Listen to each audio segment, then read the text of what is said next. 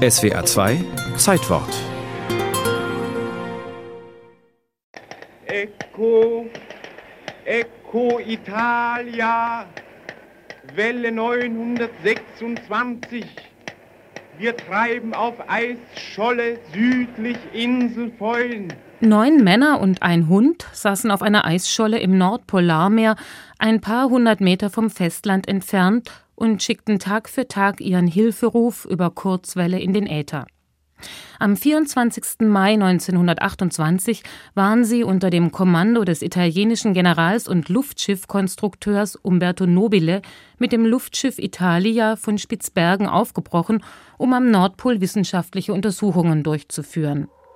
Doch das Wetter war zu schlecht, um eine Landung zu riskieren. Auf dem Rückweg fror das Höhenruder fest, das Luftschiff schoss in die Tiefe, die Kommandokabine schlug auf dem Eis auf und riss vom Ballon ab.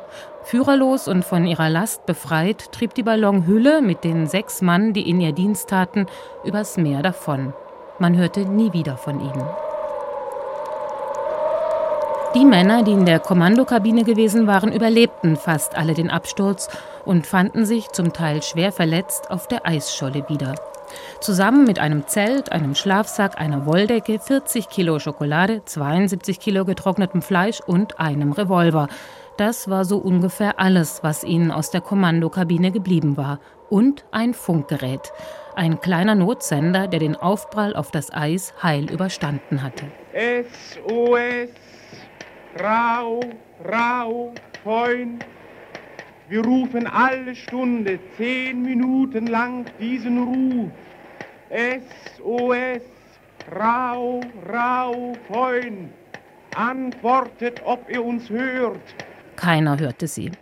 Die Radiostationen auf der ganzen Welt achteten nicht auf die Nachrichten, die über Kurzwelle kamen, und funkten ihre Suchmeldungen über Langwelle. Achtung, Achtung, hier Welle 401, Roma, San Paolo. Wir suchen Luftschiff Italia. Sechs Länder beteiligten sich schließlich an der Suche nach der verschollenen Italia. 18 Schiffe, 21 Flugzeuge und bis zu 1500 Menschen waren im Einsatz. Polarforscher, Gebirgsjäger und Flugpioniere riskierten ihr Leben, um bei unbeständigem Wetter und dem tückischen Packeis nach der Besatzung der Italia zu fahnden. Dabei wusste niemand, was passiert war, wo in der arktischen Weite er nach dem Luftschiff suchen sollte und ob es überhaupt Überlebende gab. Erst nach zehn Tagen fing ein russischer Radioamateur das Signal der Schiffbrüchigen auf und konnte ihre Position durchgeben.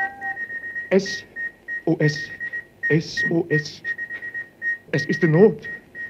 Jetzt kommt ein Wort, ein Name, immer, immer wieder der Name. I Italia. Der schwedische Pilot Lundberg entdeckte die Männer als erstes. Es gelang ihm, mit seiner Fokker auf dem Packeis zu landen und Umberto Nobile und sein Hund auszufliegen. Doch dabei blieb es leider. Beim nächsten Landeversuch brach der Propeller ab und Lundberg saß genauso fest wie die, die er eigentlich hatte holen wollen. Nur, dass er schon eine Woche später von einem Kollegen gerettet wurde. Der Rest der Männer musste noch wesentlich länger durchhalten. Erst am 12. Juli 1928 schaffte es der stärkste Eisbrecher Europas, die russische Krassin, durch das Packeis vorzudringen und die Schiffbrüchigen nach 48 Tagen im Eis an Bord zu nehmen.